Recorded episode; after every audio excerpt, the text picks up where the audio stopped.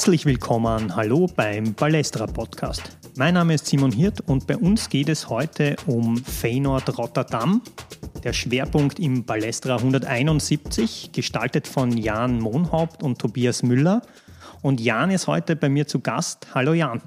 Ja, hallo und vielen Dank für die Einladung. Schön, dass du da bist. Ähm, was mir sofort aufgefallen ist bei dieser neuen Balestra-Ausgabe und dem Schwerpunkt ist das Cover des Hefts. Man sieht da Fans mit Fahrradkappen, da steht Feyenoord drauf mit so Pilzkopffrisuren und Hornbrillen.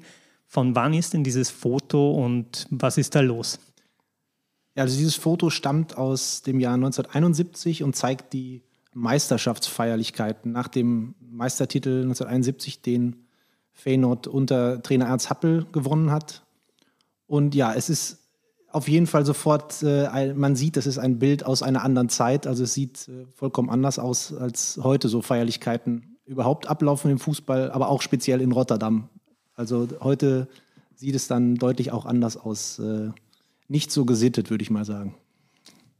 Jetzt war es ja fast wieder so weit, dass Feyenoord einen Titel feiern konnte, nämlich in der Conference League im Finale. Ähm, wie hast du dieses Spiel gesehen? Ähm, wie ist dein Resümee?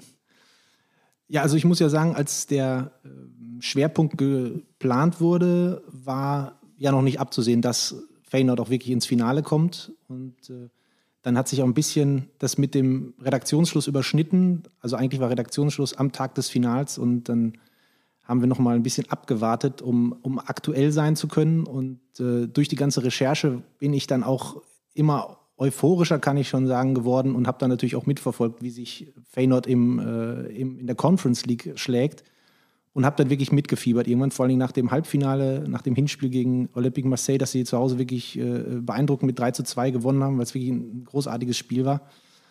Und dann war dieses Finale eine wirklich totale Enttäuschung. Also es war nichts von dem zu sehen, was, was Feyenoord äh, vorher in, der, in den Europacup-Spielen gezeigt hat. Äh, ihnen ist überhaupt nichts eingefallen, wie sie auf José Mourinhos Taktik äh, reagieren, reagieren müssen, wobei ja abzusehen war, was er machen wird. Also das war ja eigentlich allen klar, da muss man kein Taktikfuchs sein. Aber ihnen ist an dem Abend überhaupt nichts eingefallen und auch fast nichts gelungen. Und das war selbst für mich als eigentlich Außenstehenden, der sich jetzt noch nicht so lange intensiv mit dem Verein beschäftigt, auch äh, sehr ernüchternd. Und für die, für die Fans im Stadion und in Rotterdam und in den Niederlanden muss es noch viel ernüchternder gewesen sein.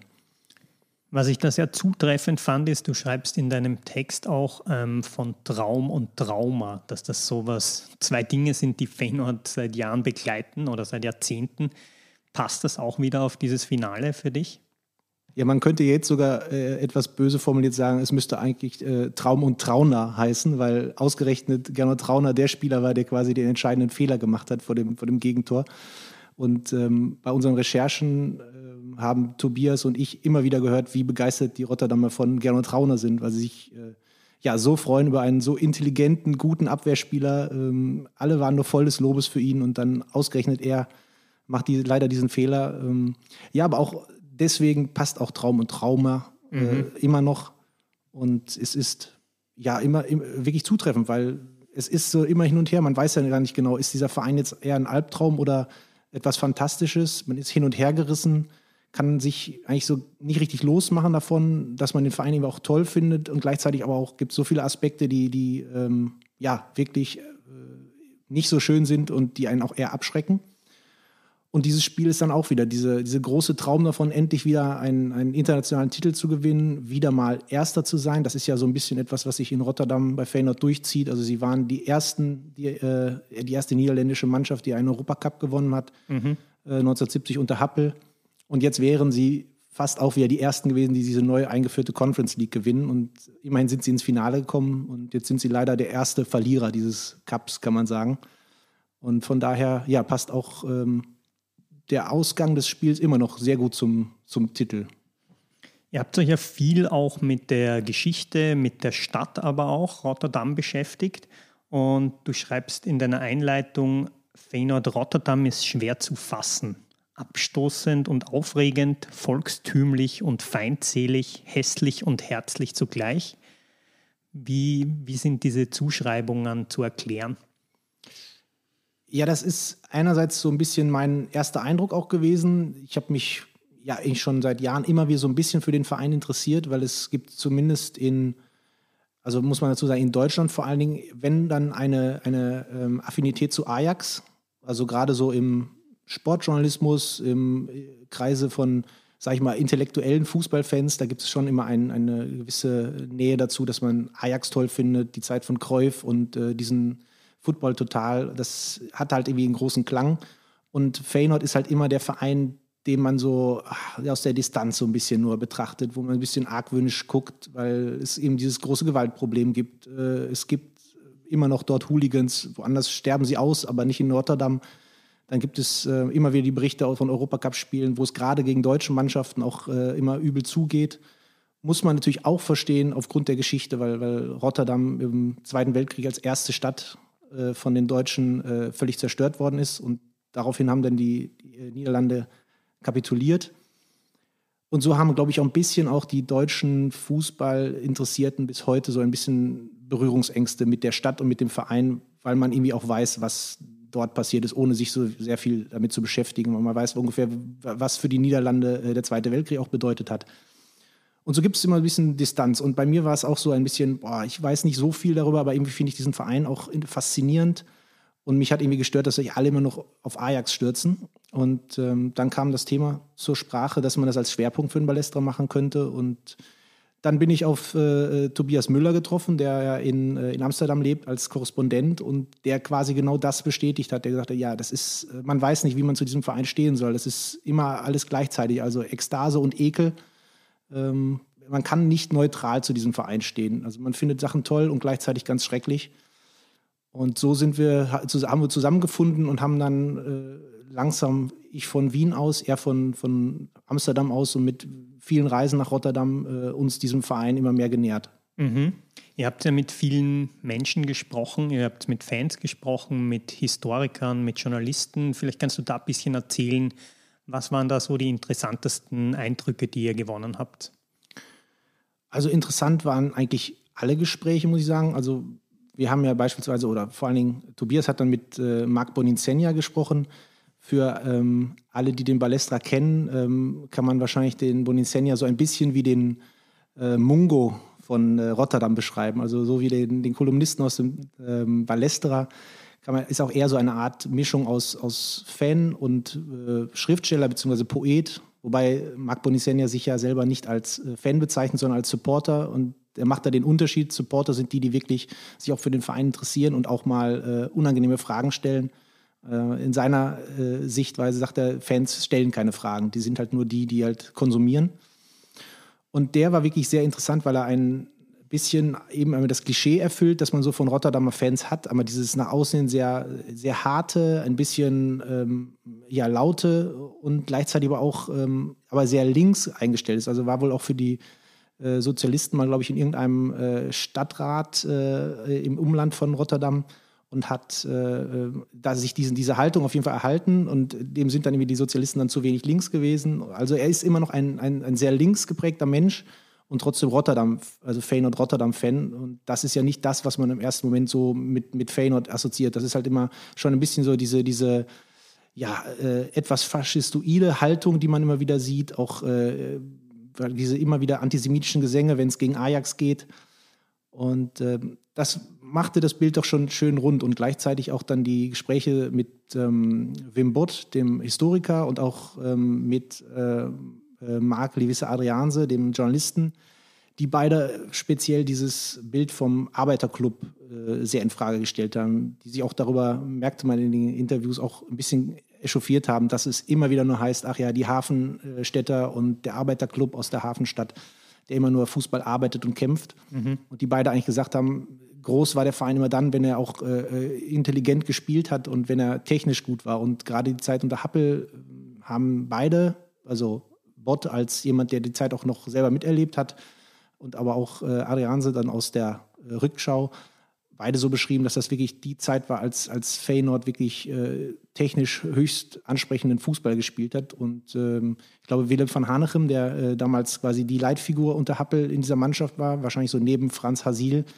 einer der wichtigsten Spieler, hat selber auch gesagt, also eigentlich war das, was Rotterdam damals gemacht hat, äh, viel prägender für den Fußball als das, was Ajax danach gemacht hat. Also eigentlich sehen sich auch die, die Feyenoord-Leute dann auch als die, die zuerst Football total gespielt haben und dann ist, äh, ist er durch Ajax und Cruyff wirklich berühmt geworden. Mhm, mhm. Also auch historisch ein Streitpunkt zwischen den beiden großen holländischen Vereinen. Ähm, Wim Boot sagt ja auch zur Konkurrenz mit Ajax, Ajax-Fans lieben guten Fußball, wir lieben Feyenoord. Wie ist das zu verstehen? Ja, er, er meint das, glaube ich, in dem Sinne und sagt das ja auch nochmal, dass die ähm, Zuschauer im, im Stadion von Ajax Amsterdam eher so ein bisschen wie in Barcelona sind. Das ist eher so ein Theater- oder Opernpublikum. Die sind schnell äh, beleidigt oder unzufrieden, wenn es nicht so schön läuft, wie sie sich das wünschen. Und äh, denen ist es ganz besonders wichtig, äh, übertrieben gesagt, dass der Fußball schön ist. Nicht so wichtig, dass äh, wahrscheinlich da meint er, dass das Ajax gewinnt. Und äh, er sagt, die Feyenoord-Fans sind halt, denen geht es um Feyenoord. Und dann ist es auch nicht so wichtig, ob sie so schön spielen, sondern Hauptsache, Feyenoord hat alles gegeben, hat gekämpft. Und da steckt natürlich auch ein bisschen dann das Dilemma drin, dass man eben äh, nur Feyenoord im Blick hat und ähm, wenn man dann ja einen Teil des äh, sozusagen der Tugenden außen vor lässt, nämlich den äh, guten, intelligenten Fußball, dann bleibt manchmal auch nur der Kampf übrig. Und das hat in der Vergangenheit Feyenoord immer wieder auch ähm, ja, geschadet, weil sie dann oft auch Spieler verpflichtet haben und Trainer, die vor allem auf Kampf äh, gesetzt haben und äh, nur diesen Teil der, des Vereinserbes weitergetragen haben. Und immer dann wieder, wenn, wenn sie sich auch auf ihre andere Tugenden, nämlich das, äh, den guten, die gute Technik bezogen haben, dann äh, ist es mit dem Verein auch nach oben gegangen. Und äh, ja, da steckt wahrscheinlich auch ein bisschen das Problem, dass die Fans manchmal vielleicht auch äh, zu sehr auf den Kampf nur sich reduzieren lassen. Du hast jetzt Ernst Happel angesprochen. Ähm, er brachte Pressing, Kurzpassspiel und Raumdeckung, war da quasi auch so ein Vorreiter von dem Football Total. Ähm, war das die erfolgreichste Zeit Feyenoords in der bisherigen Geschichte oder wann würdest du die verorten, so die erfolgreichste Zeit des Vereins? Nein, das kann man schon sagen, dass das die erfolgreichste war. Also rein äh, von, den, äh, von dem Titel her, den sie dort gewonnen haben, also mit dem, oder den Titeln, weil es war ja der, der Sieg im äh, Landesmeisterbewerb und danach auch dem, äh, dem Weltpokal. Das war schon die erfolgreichste Zeit. Sie haben zwar auch noch mal zweimal den UEFA Cup gewonnen, aber natürlich ist vom Stellenwert äh, die Champions League bzw. der Landesmeister Cup natürlich noch höher anzusehen. Und auch so wie ja, an Happel heute noch gedacht wird, wie präsent er immer noch im Vereinsleben ist, als, ja, als so eine Art Ikone, die über allem schwebt, ähm, kann man schon sagen, dass der eine der stilprägendsten, wenn nicht sogar die stilprägendste Figur in diesem Verein ist. Also es gibt nicht umsonst die Ernst-Happelstraat direkt in der Nähe äh, des Stadions. Ähm, ich denke schon, dass er so sehr, sehr stark diesen, diesen Verein mitgeprägt hat. Und das als, als ausländischer Trainer, das ist schon, äh, glaube ich, beachtenswert. Ich erinnere mich auch noch an ähm, die Spiele im UEFA Cup Rapid gegen Feyenoord Rotterdam. Ich weiß nicht, ob du da auch ein Bild dazu im Kopf hast. Ja, ähm, 1996, glaube ich. Es war, glaube ich, so der Cup der Cup-Sieger. Genau. Cup der Cup-Sieger Rapid ist dann ja. ins Finale gekommen, aber ich glaube, das Spiel gegen Feyenoord war auch eines der entscheidendsten für den weiteren Verlauf auch. Ja, ähm, ja genau. 3 zu 0 gewonnen daheim. 3 Überraschend. 3 zu 0, sehr deutlich gewonnen. Zwei Tore von, von Carsten Janker, was ja auch ein, ähm, eine, eine nette Nebenanekdote ist in dieser Beziehung zwischen äh, Feyenoord und Österreich auf der einen Seite und Feyenoord und Deutschland auf der anderen Seite. Also, wie ich vorhin gesagt habe, dieser, ja, dieser Argwohn und diese Misstrauen, den es von deutscher Seite und äh, zu, zu, Rotterdam und Feyenoord gibt und gleichzeitig auch der, die Abneigung, die bis heute teilweise vorhanden ist gegenüber Deutschland, also deutschen Clubs und Spielern, äh, die ist ähm, in Bezug auf Österreich komplett anders. Also durch äh, die lange Tradition ähm, es hat ja nicht erst mit Happel, Happel begonnen, sondern schon äh, Richard Kohn in den 30er Jahren hat äh, als, als, als Wiener äh, dann Feyenoord trainiert und äh, den Verein zu zwei Meistertiteln geführt und ähm, ja, darüber hinaus auch den Verein sehr stark geprägt. Und äh, so hat sich diese Österreich-Connection immer durchgezogen. Dann kamen immer noch Spieler dazu, Franz Hasil unter Happel und später äh, Willi Kreuz bis heute zu, zu Gernot Trauner. Also gibt es schon eine lange, äh, erfolgreiche Tradition. Und äh, in Bezug auf Deutschland ist das sehr ähm, dürftig. Also da gibt es ähm, ja eigentlich kaum Leute. Also man hat äh, Jupp Katzor, der in den 80er Jahren äh, aus Bochum kam und äh, bei Feyenoord eine Saison gespielt hat. Das ist so der prominenteste Deutsche dort. Mhm. Und 96 ähm, könnte man meinen, jetzt äh, schlägt Rapid, also Happels Heimatverein, auch noch äh, Feyenoord und schmeißt sie aus dem Cup der Cup-Sieger. Das hätte man ja glauben können, dass sie das irgendwie den, den, äh, den Rapidlern übel nehmen. Aber nein, sie haben es im Endeffekt wohl nur äh, Carsten Janker übel genommen, weil der Deutsche mal wieder alles kaputt gemacht hat. Okay. Ähm, jetzt will ich noch auf einen sportlichen Erfolg ähm, kommen und zwar der Meistertitel 2016-17. Ja, ähm, das war was ganz Besonderes, auch mit der Person Dirk Keut, oder? Ja, das war äh, wegen Keut besonders. Es war aber auch besonders, weil es der erste Titel seit 18 Jahren war. Ähm, ich fand es ganz interessant, das sagt auch Ben Weinstekers, ein ehemaliger Spieler, den wir im, groß im Interview haben, lange Zeit auch Kapitän war bei Feyenoord. Äh, der sagte, trotz 15 Meistertiteln wäre es nichts Gewöhnliches für Feyenoord, wenn man mal Meister wird. Die Fans sind dann wirklich völlig aus dem Häuschen, weil sie es nicht gewohnt sind. Das könnte man meinen, 15 Meistertitel ist ja auch nicht wenig, aber verglichen mit den, äh, mit den Zahlen, die, die Ajax und, und Eindhoven äh, vorweisen können, ist das dann doch deutlich weniger. Und äh, deswegen sagte er, explodiert halt die Stadt dann auch so völlig, äh, wenn, wenn sie mal Meister werden. Und an diesem Tag dann im Mai 2017 war es natürlich besonders äh, dramatisch, weil sie seit 18 Jahren darauf gewartet haben. Und dann ist es auch noch Dirk Keut, der, äh, ich glaube, zwei Jahre vorher zurückgekehrt ist an den quasi Anfangspunkt seiner großen Karriere. War er als junger Spieler aus, äh, ich glaube, aus Utrecht gekommen und hat dann quasi von Feyenoord aus den Sprung in die, die Fußballwelt geschafft, zu Liverpool und nach Istanbul und kehrt dann zurück und schießt ausgerechnet im letzten Meisterschaftsspiel äh, mit drei Toren beim 3 zu 1 Sieg gegen Herakles Almelo seinen Verein äh, zum Meistertitel. Also äh, eine Geschichte, die der Fußball so schön schreibt, wie man mal sagt. Und äh, das war äh, für die Stadt, äh, für die Fans, wahrscheinlich auch für Keut selber was ganz Besonderes. Du hast da auch ein bisschen Stadionatmosphäre mitgebracht, da hören wir jetzt auch kurz rein.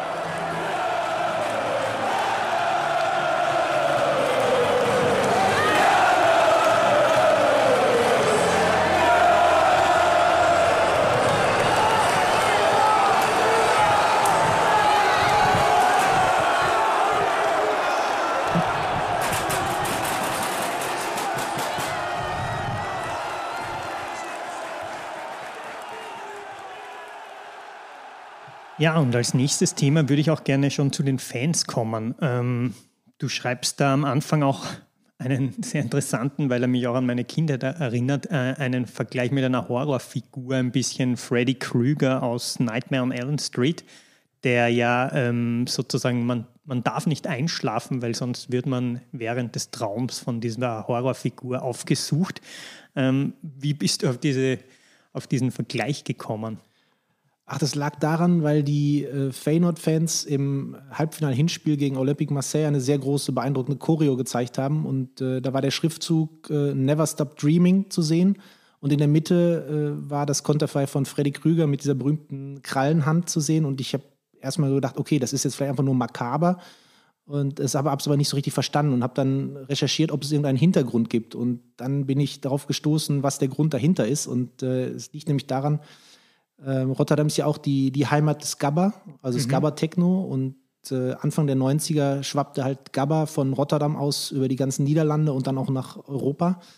Und es gab in den, in den Clubs, äh, also Parkzicht und äh, Energiehall, das waren zwei berühmte Clubs in, in Rotterdam, gab es sogenannte äh, Nightmare in Rotterdam äh, also Techno-Partys. Äh, und dort fungierte quasi Freddy Krüger so als Maskottchen. Es gab dann mir einen Schauspieler, der sich dann immer verkleidet hat äh, als Freddy Krüger. Und auf den Plakaten sieht man auch immer wieder den Kopf von Freddy Krüger. Und das äh, haben die Fans dann wieder aufgegriffen und eben diese, diese Doppeldeutigkeit. Einerseits, äh, dass sie mit diesem eigenen schlechten Image spielen, als, als böse Buben sozusagen, die überall gefürchtet werden, teilweise auch zu Recht und gleichzeitig aber auch darum wissen, was es heißt, äh, äh, wenn man aus einem Traum dann zumindest äh, erwacht, der sich dann nicht als so schön äh, herausgestellt hat, wie man das am Anfang gehofft hat. Du schreibst ja auch der Tag, an dem der niederländische Fußball seine Unschuld verlor. Da zitierst du das Rotterdamer Tagblatt, wenn ich es richtig ausspreche, war am 29. Mai 1974, nämlich ein Spiel gegen Tottenham Hotspur wo es zu massiven Ausschreitungen gekommen ist, vor allem von den englischen Fans, oder? Ja, das gilt als so der, der erste Tag, äh, wo der niederländische Fußball mit, mit Hooliganismus in äh, Berührung gekommen ist.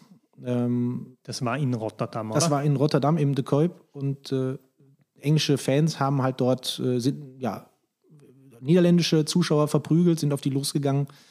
Und ähm, es hat wohl aber auch in, in Rotterdam dazu geführt, dass einige äh, junge Fans vor allen Dingen auf einmal diesen, diese, sich für diesen englischen Fußball und die englische Fußball- und Stadionkultur interessiert haben und das wirklich aufgesaugt haben, daraufhin dann nach England gefahren sind und sich die Stadien in Manchester und Liverpool und London angeschaut haben, um äh, dieses Gefühl mitzubekommen und auch diese Kultur mit herüberzunehmen.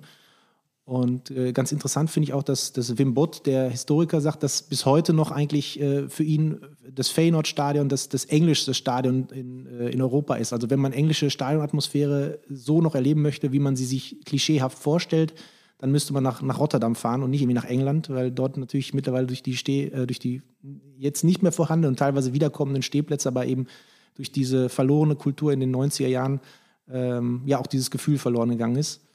Und äh, das könnte man immer noch in, in, Rotterdam spüren. Und ich finde aber auch ganz interessant an der Geschichte, ähm, das zieht sich auch ein bisschen auch durch die Rotterdamer und vor allen Dingen durch die Feyenoord-Geschichte.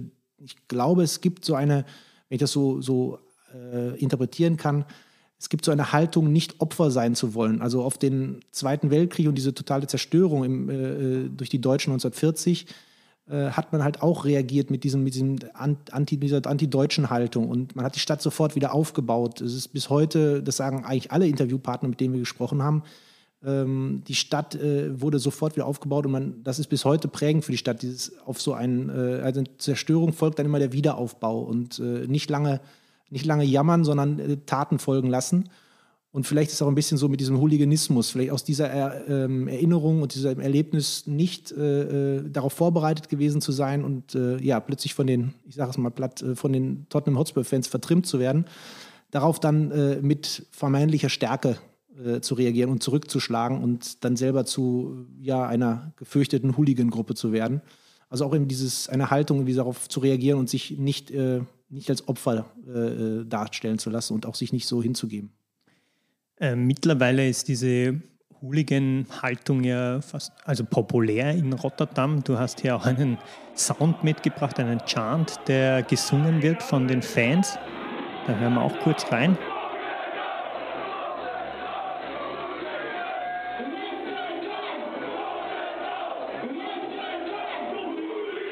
Das heißt, ähm, viele Fans in Rotterdam ähm, bekennen sich einfach auch zu den, zu den zum Hooligantum ähm, und ähm, sind da in Gruppen.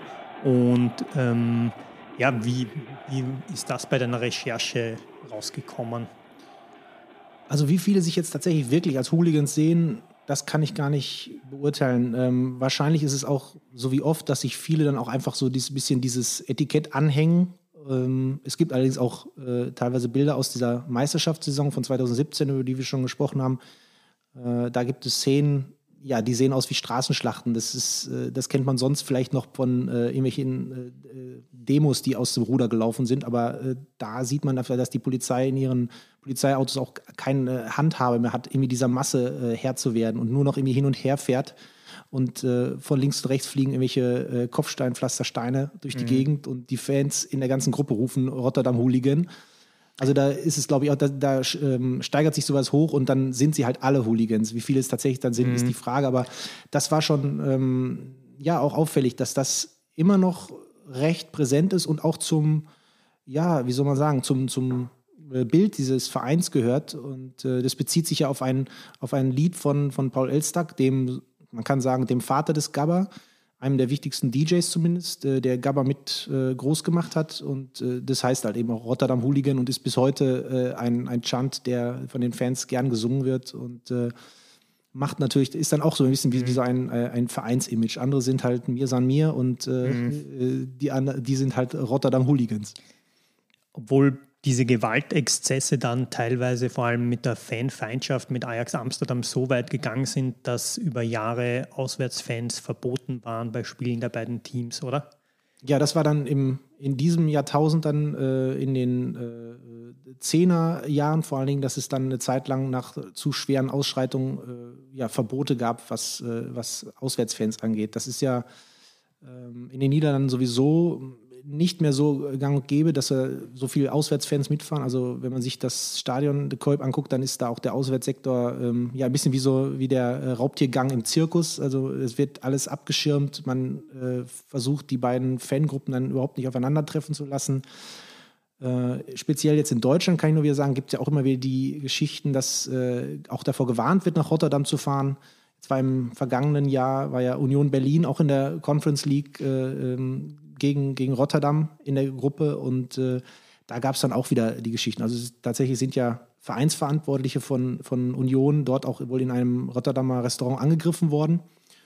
Und äh, ja, auch die wahrscheinlich die übrigen Union-Fans sind nicht äh, so freundlich empfangen worden, wie sie das von, äh, wie sie das in Deutschland vielleicht erwartet haben. Und vielleicht waren sie auch ein bisschen blauäugig, weil natürlich wird keine deutsche Mannschaft und Fangruppe in Rotterdam äh, freundlich empfangen. Also das ist äh, natürlich auch nicht, äh, nicht gut zu heißen, aber das muss man leider wissen, wenn man da hinfährt. Aber dieses Gewaltproblem speziell mit Ajax Amsterdam-Fans, ist das, hat sich das gebessert? Ist das in den, haben Sie das in den Griff bekommen oder gibt es eigentlich nach wie vor massive Ausschreitungen, wenn die beiden Teams aufeinandertreffen? Weißt du das?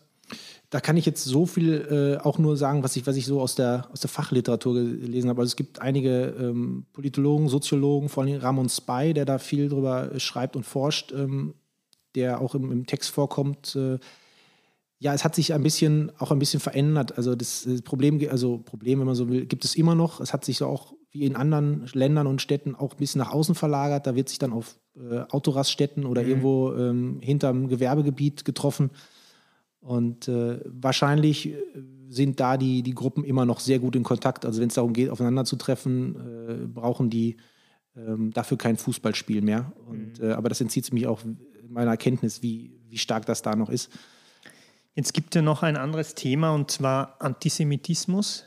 Die Feyenoord-Fans haben Sprüche oder Geräusche, ähm, Geräusche von ausströmendem Gas, ähm, speziell für Ajax Amsterdam-Spiele.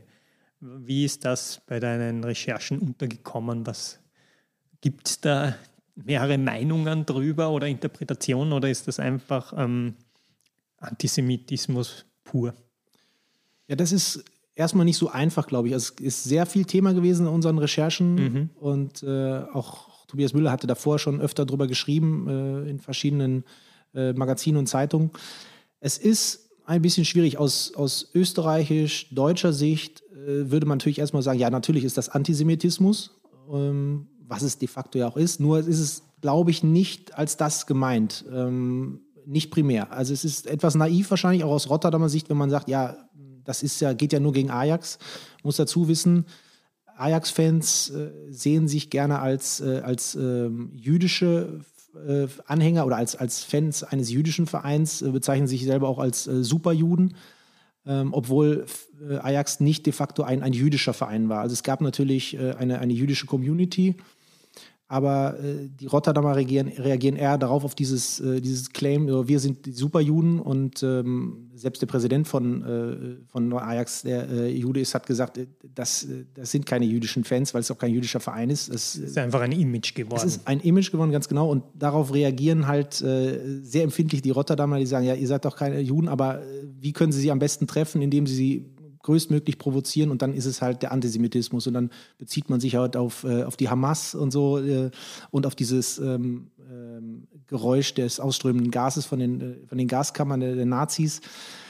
Aber wie so, sagt es der ähm, Journalist äh, Livisse Adrianse so schön, er sagt natürlich, ähm, also es ist nicht in erster Linie antisemitisch gemeint, aber das Problem daran ist vor allen Dingen, dass es natürlich Antisemitismus legitimisiert und banalisiert, dass man es einfach zur Normalität machen. Man sagt, ja, das ist ja nur gegen Ajax gemeint, das ist ja nicht schlimm. Mhm. Dass es aber de facto trotzdem äh, antisemitisch ist, äh, ähm, das ändert ja nichts daran. Und was ganz interessant ist auch, es gibt ja seit dem vergangenen Sommer einen äh, israelischen Spieler äh, bei Feyenoord äh, mit Ofir Marciano, dem, dem Torwart, der auch einen Großteil des, der Europacup-Spiele bestritten hat der auch selber auf der Homepage gesagt hat. Also der Verein hat ihn vorher darauf hingewiesen und gesagt, wir sind an dem Thema dran, wir, wir versuchen das zu beheben, aber es ist halt auch nicht einfach. Ähm, es gibt verschiedene äh, Maßnahmen vom Verein, also beispielsweise Gedenkstättenfahrten äh, nach Auschwitz und in andere äh, ehemalige Konzentrationslager.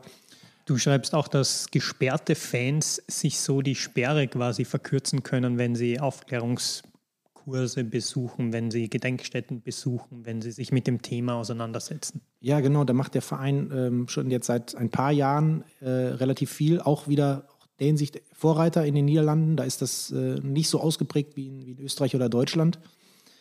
Aber ähm, was natürlich auch jetzt erst in den letzten Jahren rausgekommen ist, es gibt auch eine, eine sehr ähm, fruchtbare und lange jüdische Tradition bei, bei Feyenoord. Ähm, es gab ähm, von Anfang an immer jüdische Mitglieder, weil auch äh, Rotterdam eine große jüdische Gemeinde hatte. Äh, die war angeblich sogar größer als die von äh, Ajax Amsterdam. Nur ist das Problem dabei, dass in den äh, frühen 40er Jahren, als die Nazis einmarschiert sind, auch, äh, auch in den Niederlanden äh, Juden verboten wurde, in Vereinen zu sein. Sie wurden dann also auch ausgeschlossen und später dann deportiert, umgebracht. Und ähm, hinterher ist dann nach dem Krieg, als man an seiner äh, verstorbenen Vereinsmitglieder gedacht hat, hat man halt dann in Rotterdam die, die jüdischen Mitglieder vergessen, weil sie ja zu dem Zeitpunkt, als dann äh, die alle gestorben sind äh, oder umgebracht worden sind, schon aus dem Verein ausgeschlossen waren. Also waren sie da zu dem Zeitpunkt eigentlich nicht mehr Mitglieder des Vereins und so hat man sie leider vergessen. Und das ändert sich jetzt erst in den letzten Jahren, dass äh, Journalisten und Sporthistoriker sich auch einfach um diese, diese Geschichte der Rotterdamer äh, Sportgeschichte kümmern und auch aufdecken, dass es doch eine ganze Menge an jüdischen Mitgliedern gab. Bis heute. Das ist natürlich dann auch völlig äh, abstrus, wenn man sich vorstellt, äh, ein, ein jüdischer Feyenoord-Fan steht im Stadion und neben ihm machen Leute Gasgeräusche oder äh, ähm, bejubeln die Hamas. Also das äh, ist wahrscheinlich auch richtig schwer mhm. auszuhalten, dann vor allem auch dann dem Verein auch weiterhin äh, die Treue halten zu wollen. Da sind wir wieder bei diesem Anfangspunkt dieser Gegensätze, die Feyenoord auch abbildet. Lieber Jan, ich sage, der Schwerpunkt ist wirklich sehr lesenswert geworden. Ihr habt unheimlich viele Aspekte drinnen, die total spannend sind, über die wir jetzt ein bisschen reden konnten. Ich kann nur empfehlen, kauft den Ballestra, lest den Ballestra. Eine Sache will ich noch erwähnen und zwar im Heft ein Interview mit Ben Weinstakers. Ich hoffe, ich spreche ihn richtig aus. Auch als Mr. Feynord bekannt. Ähm, der rundet das Ganze nochmal ein bisschen ab.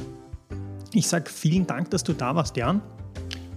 Dankeschön für die Einladung. Es hat großen Spaß gemacht und ja, ich hoffe auch, dass äh, viele Leute sich äh, äh, den Feyenoord-Schwerpunkt kaufen. Und auch ansonsten natürlich wegen der vielen anderen tollen Texte im Heft diesmal wieder. Ja, und wenn Ihnen der Podcast gefallen hat und Sie die Arbeit des Ballestra unterstützen möchten, dann geht das am besten, indem Sie sich ein Abo nehmen. Oder Sie werden Mitglied im Ballesterer Supporters Club. Alle Infos dazu finden Sie unter shop.balestra.at.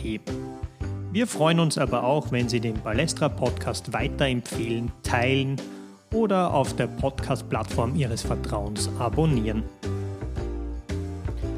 Mein Name ist Simon Hirt. Ich sage danke fürs Zuhören und bis zum nächsten Mal beim Balestra Podcast.